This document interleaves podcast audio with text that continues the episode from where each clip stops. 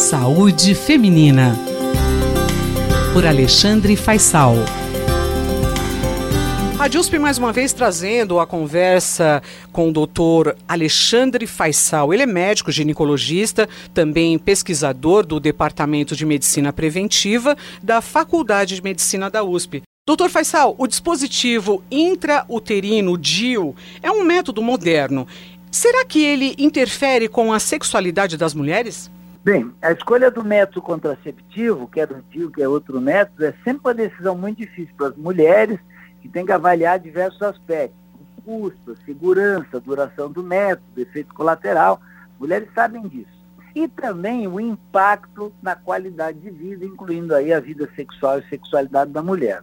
Então, a vida sexual satisfatória, podemos assim dizer, é um dos principais aspectos almejados pela mulher na vida e ela não quer que o método atrapalhe isso. Né? Então, é, quando ela faz essa escolha, seguramente ela pondera com seu, com seu profissional de saúde qual é a melhor escolha. E no dia atual, a gente tem uma situação muito curiosa de um crescente número de mulheres que se interessam por, por esses métodos chamados contraceptivos reversíveis de longa duração, que no caso é o DIU, dispositivo intrauterina, que pode ser tanto DIU T de cobre quanto DIU hormonal, que leva um hormônio levonorgestrel. Ambos são altamente seguros, a falha é muito pequena, são métodos relativamente é, é, custo-benefício adequados, compensam e são adequados para qualquer mulher em qualquer faixa etária, adolescente ou mulheres que estão na perimenopausa, né? Então é, é um método bastante interessante. Mas responder essa questão se o DIU pode interferir com a sexualidade é uma coisa que, que é motivo de pesquisa.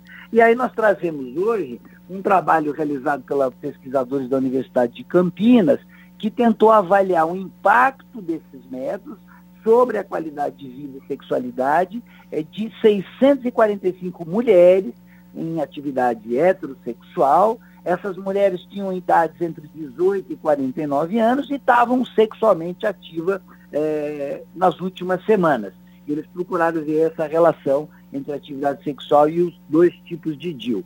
Eles usaram um questionário para avaliar a função sexual, com um questionário muito conhecido desse campo de pesquisa, o Female Sexual Function, e usaram outros questionários e perguntas para avaliar qualidade de vida. As mulheres tinham em média 32 anos, mais de 8 anos de escolaridade, em relações monogâmicas, e, e muitas tinham pelo menos duas gestações, todas com mais de quatro meses do uso do DIU. E aí, para encurtar, o resultado mais importante dessa publicação brasileira é que eles não observaram diferenças em relação à sexualidade, impacto na vida sexual, de qualquer um dos tipos de DIU.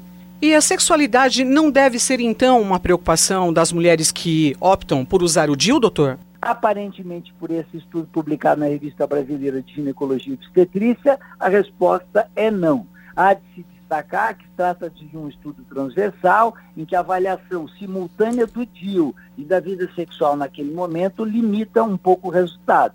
Mas parece, esse é o entendimento que muitos profissionais pesquisadores têm, que o DIU não tem um grande impacto em termos da, da, sexualidade. Né? E olha que essa é uma coisa muito importante, porque alguns estudos sugerem que até 40% das mulheres apresentem uma ou mais queixas no domínio da sexualidade, que é do desejo, do orgasmo, enfim, é um tema que deve ser considerado é, essencial na avaliação da saúde da mulher. Mas a gente também entende que a sexualidade feminina é muito complexa, com diferença, com influência de muitos fatores é, diversos, físicos, mas principalmente psicossociais e de relacionamento, que não, não dá para imaginar que ela seja profundamente influenciada, por exemplo, por esse tipo de, de método é, contraceptivo. Né? Então, se de fato existem dificuldades, elas devem ser investigadas. O DIU provavelmente tem pouco a ver com isso.